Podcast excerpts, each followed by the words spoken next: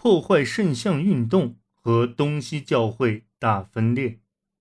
在后罗马时代，希腊教士们通过君士坦丁堡的牧首主导了基督教发展的进程，但是在公元八世纪的破坏圣像运动中，西方教士们却首次失去了这种支配地位。在其后的两个世纪中，教皇拒绝与东方教会站在同一阵线，这最终导致罗马和君士坦丁堡的正式决裂。拜占庭的意识形态认为，帝国是由上帝创造的，皇帝是由上帝挑选出来与其共治的。这一思想使人们对宫廷产生敬意，同时也意味着像公元七世纪。阿拉伯侵袭这类灾难会被导向宗教反省：上帝为什么要惩罚他所选的子民呢？在公元八世纪初期，拜占庭皇帝们和教士们得出结论：问题的根源在于圣像、圣徒、童贞女玛利亚及基督的像。约在公元七百二十五年，皇帝利奥三世宣布，他们已经犯了十戒中的第二戒。正把民众带向偶像崇拜，而这正是上帝显示其愤怒的原因。人们很自然地把圣像作为替罪羊，这是有缘故的。公元七世纪八十年代后期，皇帝查士丁尼二世曾首次把基督的形象搬上钱币。与此同时，他对伊斯兰世界重新开战。作为回应，伊斯兰世界。断然摒弃了所有圣像艺术，而战争则以查士丁尼的惨败告终。上帝似乎已经表明了对圣像的态度。破坏圣像运动在拜占庭国内激起一些人的敌意，特别是僧侣们。他们在祈祷时会使用圣像。对于信徒而言，圣像能捕捉到所描绘圣人的实质，是通向天国的窗口。可以作为圣人施行神力的媒介。圣像大小各异，从巨大的壁画到手执的徽章都有。人们用它们来医治各种疾病，从危及性命的疾病到文盲，无所不包。然而，随后伊斯兰边境重归稳定状态，这似乎证明利奥的抉择是正确的。公元八世纪四十年代。阿拔斯王朝推翻了维玛亚王朝，并把首都从叙利亚迁至伊拉克的巴格达，令伊斯兰世界的政治重心发生转移，这使拜占庭成为次要的关注点。相应的，伊斯兰世界亦减轻了加诸拜占庭之上的军事压力。因此，直到公元787年，伊琳娜女皇召开第二次尼西亚会议。在会议上提出对宗教图像艺术解禁后，第一次破坏圣像运动才宣告结束。然而，更多的军事劫难接踵而至。这一次是克鲁姆可汗率领保加尔人来犯。公元811年，克鲁姆可汗杀死了拜占庭皇帝尼斯福鲁一世。于是，公元815年，利奥五世恢复了破坏圣像运动。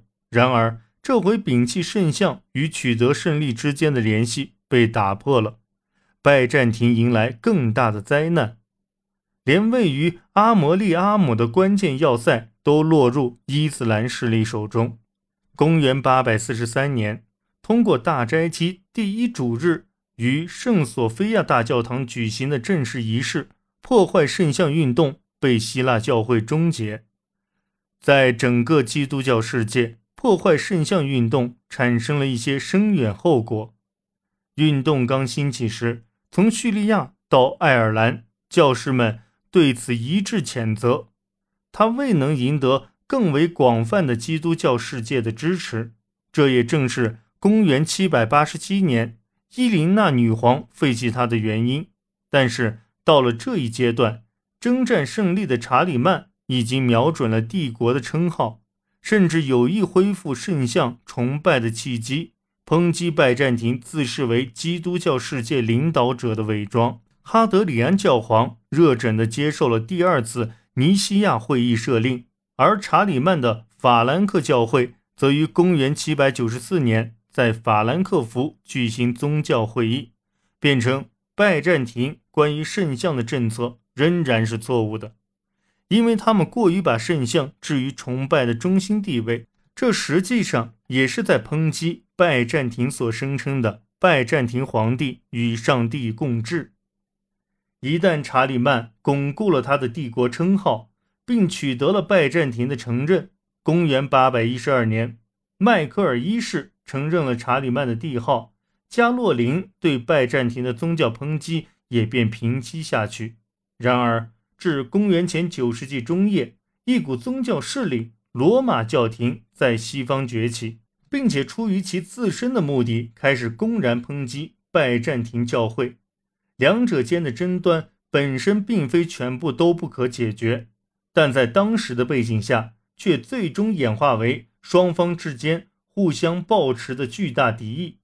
公元九世纪六十年代，教皇尼古拉一世就三点看法向君士坦丁堡佛提乌斯牧首发难。首先，教皇资助了一支拉丁使团到访保加利亚，而福提乌斯则坚持认为保加利亚应该属于东方希腊教会。其次，尼古拉个人还指责福提乌斯充当了拜占庭皇帝迈克尔三世的政治委托人。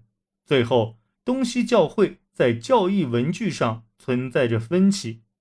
在西方，从公元589年的第三次托莱多会议开始，发展出把“和子”二字加到尼西亚信经里关于圣灵来源文字中的习惯做法。在加洛林时代。作为查理曼在基督教规遵从方面改革的一部分，做弥撒时咏唱教义成为惯常做法，这也使添加“和子”二字成为普遍习惯。而东方教会则保留了教义原本文字，即圣灵只由父而出。这种敌意也并非持久不变的。十世纪时，随着奥托王朝的兴起。和他们对教廷所产生的影响，某些争端有所降温。奥托二世和拜占庭公主结婚，奥托皇族成员都十分崇拜拜占庭在意大利的利益，东西教会之间的关系总体呈现良好态势。然而，从十一世纪初期开始，推行改革的西方教士们发展出较此之前任何时期。都更为强烈的教皇领导观念，双方在一系列的问题上再次萌生敌意。在十一世纪五十年代早期，教廷在政治上转向，放弃拜占庭，转而支持意大利南部入侵的诺曼人。核子距纠纷始终是双方之间重要分歧所在。西方教会并不会接受君主对教会有控制权的说法，因而教皇。对受皇室任命的东方牧首持反对态度。当牧首迈克尔·巴路拉里乌斯要求罗马承认他是普世牧首时，作为回应，教皇利奥九世要求拜占庭承认罗马教皇为众教会之首。一零五四年，双方互相革除对方的教籍，东西教会大分裂。这次分裂看似是教义。界规上的分歧所导致，实质上却是世俗势力对教会的控制被摒弃的背景下，西方教会反抗东方教会的宗教领导权的产物。